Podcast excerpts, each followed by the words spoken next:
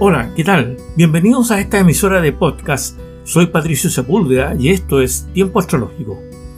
El 19 de abril del 2020 publiqué en mis redes sociales un post referido a los acontecimientos astrológicos de esa fecha, denominada Gran Mutación, aspecto astrológico cuyos efectos aún están presentes en nuestras vidas y que son de una indesmentible connotación mundial. Escuchemos.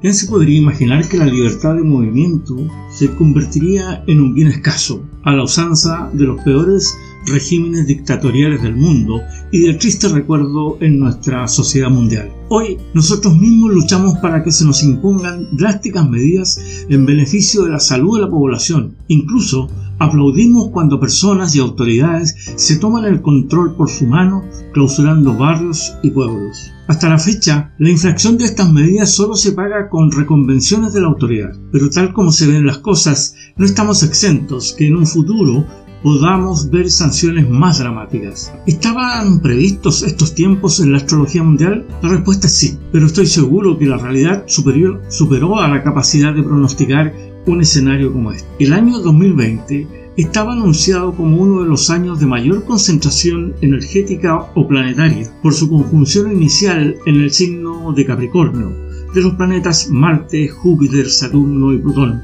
dando de esa forma inicio a seis potentes ciclos, uno de los cuales se producirá a fin de año y por primera vez después de 240 en el signo de Acuario. Me refiero al ciclo de Saturno-Júpiter. Las energías involucradas en estos planetas nos hablan de cambios, transmutaciones, luchas y transformaciones, donde un nuevo orden tomará el lugar del antiguo, destruyendo formas de pensar, actuar, socializar y razonar, tanto a nivel personal como social y como mundial, dando paso a un nuevo acuerdo de convivencia que tal vez muchos de nosotros no alcancemos a vivir. Los primeros ciclos ya partieron en enero del 2020, haciendo como una especie de anuncio o depuración para el gran ciclo Saturno-Júpiter de cambio de triplicidad. Este nuevo ciclo se denomina Gran Mutación, el cual supone el inicio de importantes cambios sociales que estarán relacionados con el elemento implicado, en este caso Acuario de aire, que por primera vez en más de seis siglos cae en signos de aire y que afectará a los siguientes 200 años. El ciclo del elemento Tierra iniciado en el año 1802 se acaba.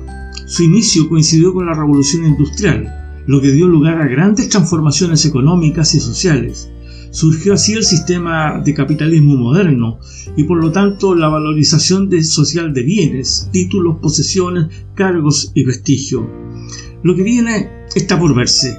Hasta la fecha sabemos decir las cosas buenas que inspiran a Acuario, algo así como las personas lucharán porque la igualdad y la solidaridad se extienda por el mundo y se haga un esfuerzo por lograr un planeta sano y libre de contaminación.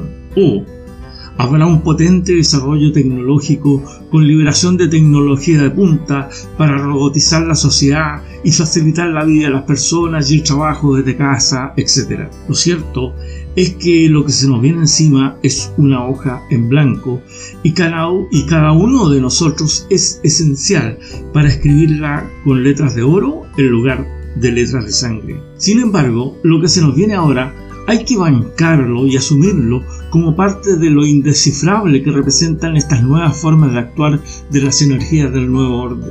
Veamos algunos casos. El Instituto Tecnológico de Massachusetts, el MIT, publicó con fecha 24 de marzo del 2020 un extenso artículo haciéndose eco de lo publicado también por el Imperial College de Londres, referido a los cambios en el estilo de vida que nunca más volverán a raíz de la pandemia del coronavirus. Para los que no estén al tanto de estas instituciones, una americana y la otra inglesa, se puede decir que son las referentes en el mundo del desarrollo científico e investigativo, de donde ingresan los científicos y académicos más prominentes del mundo. Veamos lo que dicen respecto del coronavirus y sus consecuencias. Según el informe, básicamente existen tres formas de detener la enfermedad del coronavirus, para siempre.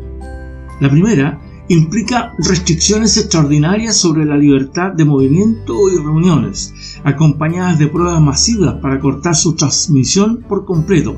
Pero ahora el virus se encuentra en más de 100 países, lo que podría resultar imposible. Según este modelo, los investigadores concluyen que el alejamiento social y el cierre de escuelas debería producirse aproximadamente dos tercios del tiempo.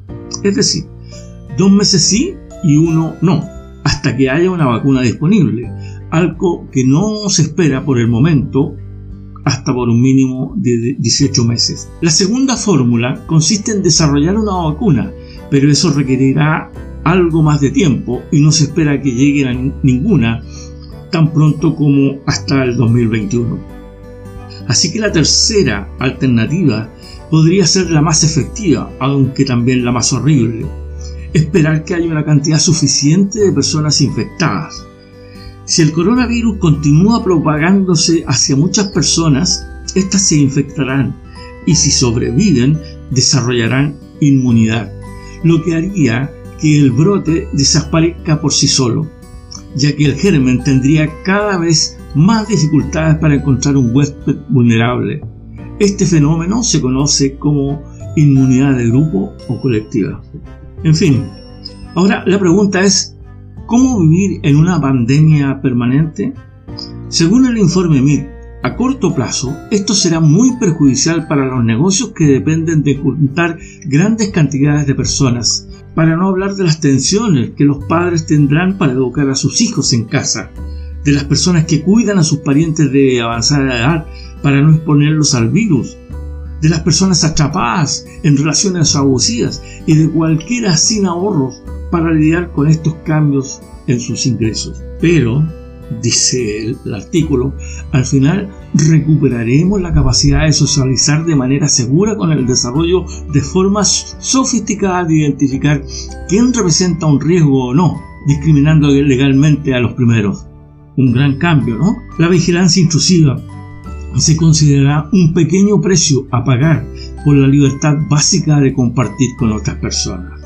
Ya se pueden ver distintos presagios de este futuro con las medidas que algunos países ya están tomando, utilizando tecnologías de la nueva era, que insospechadamente se pone al servicio del control de la pandemia, pero con un tremendo costo para la privacidad y la libertad. Israel utilizará los datos de ubicación de los teléfonos móviles con que los servicios de inteligencia rastrean a los terroristas para seguir a las personas que han estado en contacto con los confirmados portadores del virus. Singapur realiza un exactivo seguimiento de contactos y publica datos detallados sobre casos confirmados sin identificar a las personas por su nombre. Y China, por su parte, lidera el uso de la tecnología y las imágenes de cámara en el control de sus poblaciones. Como de costumbre, Además, el costo real será asumido por los más pobres y los más débiles. Las personas con menos acceso a la sanidad y las que vivan en áreas más propensas a enfermedades también serán excluidas con mayor frecuencia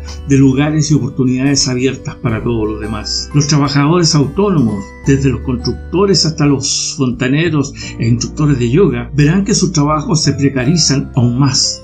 Los inmigrantes, los refugiados, los indocumentados, y los expresidiarios se enfrentarán a otro obstáculo para hacerse un hueco en la sociedad. Ganar menos de 30.000 euros al año podría considerarse un factor de riesgo, así como tener una familia de más de 6 miembros y vivir en ciertas partes de un país, por ejemplo. Para detener la pandemia del coronavirus debemos cambiar drásticamente nuestra forma de hacer casi todo lo que hacemos. Cómo trabajamos, cómo hacemos deporte, cómo salimos, cómo compramos, cómo controlamos nuestra salud, cómo educamos a nuestros hijos y cómo cuidamos a los miembros de la familia, etc. Dice el artículo. Todos queremos volver a la normalidad cuanto antes, pero parece que la mayoría de nosotros todavía no somos conscientes de que nada volverá a la normalidad después de unas semanas, ni siquiera de unos meses algunas cosas nunca volverán a ser como antes. Sin embargo, los efectos de la pandemia están dejando al descubierto otros movimientos soterrados que están en sintonía con aspectos negativos de nuestras sociedades y que de una u otra forma tendrán su impacto en nuestras vidas. Pareciera que una nueva forma de comercio está emergiendo entre China y el resto de los países. Una forma de comercio que busca la hegemonía mundial a través de la hegemonía comercial. Por ello, el medio noticioso prestigioso internacional La Gran Época. Llama la atención de su audiencia mundial con su titular. Aumentan las preocupaciones sobre el uso de la pandemia por parte de China para avanzar en su agenda en el extranjero. Cierre de comillas. Esta estrategia consiste en otorgar créditos o financiar proyectos a países prestatarios angustiados por enormes cargas de deuda, mediante prestamistas controlados por el Estado chino con una falta total de transparencia. Por esta razón, Beijing ha sido criticado por establecer una trampa de la deuda para tomar el control de los activos estratégicos de los países emergentes. En los últimos años, el régimen chino ha fomentado su diplomacia de la trampa de la deuda, con el concepto de construir una comunidad de destino común, para la humanidad, según reza su discurso. Sin duda, lo que está por venir no nos puede dejar indiferentes y vivir este periodo como si fuera un paréntesis en nuestras vidas. El futuro nos depara disyuntivas de cambio en nuestras formas de procesar nuestra vida en sociedad.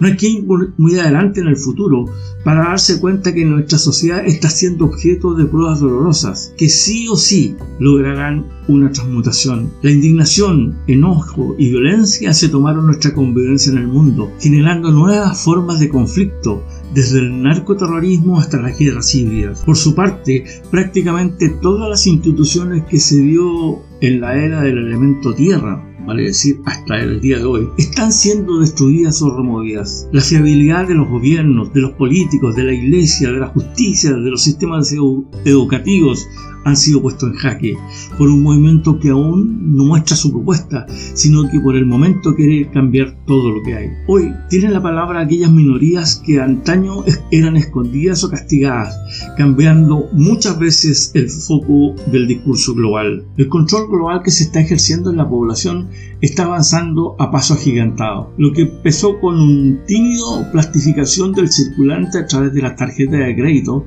hoy amenaza con discriminar a las personas por la posesión o no de este instrumento y por otra parte de seguir la huella de nuestros gustos y adquisiciones. La incorporación de la robótica da pie a que nuestros más íntimos actos estén amenazados por el Internet de las Cosas. Por otra parte, el valor de la moneda y de las inversiones están pasando una zona gris mediante el Bitcoin, etc. No es que yo me declare enemigo del avance tecnológico, solo que temo que la tecnología esté en poder de aquellos profetas de la verdad que dicen saber lo que es bueno para el pueblo. Está por verse si la tecnología de la nueva era será puesta al servicio de las personas o de una élite. Por el momento, lo claro es que vamos de camino a una especie de granja humana si es que ya no lo estamos, con una población adormecida por la, farándula política y de la otra, con unos medios de comunicaciones transnacionales que bombardean diariamente las conciencias de las personas y con un sistema de vida basado en recompensas materiales, además de unos sistemas políticos basados en la mentira, la descalificación y la corrupción. Soy Patricio Sepúlveda.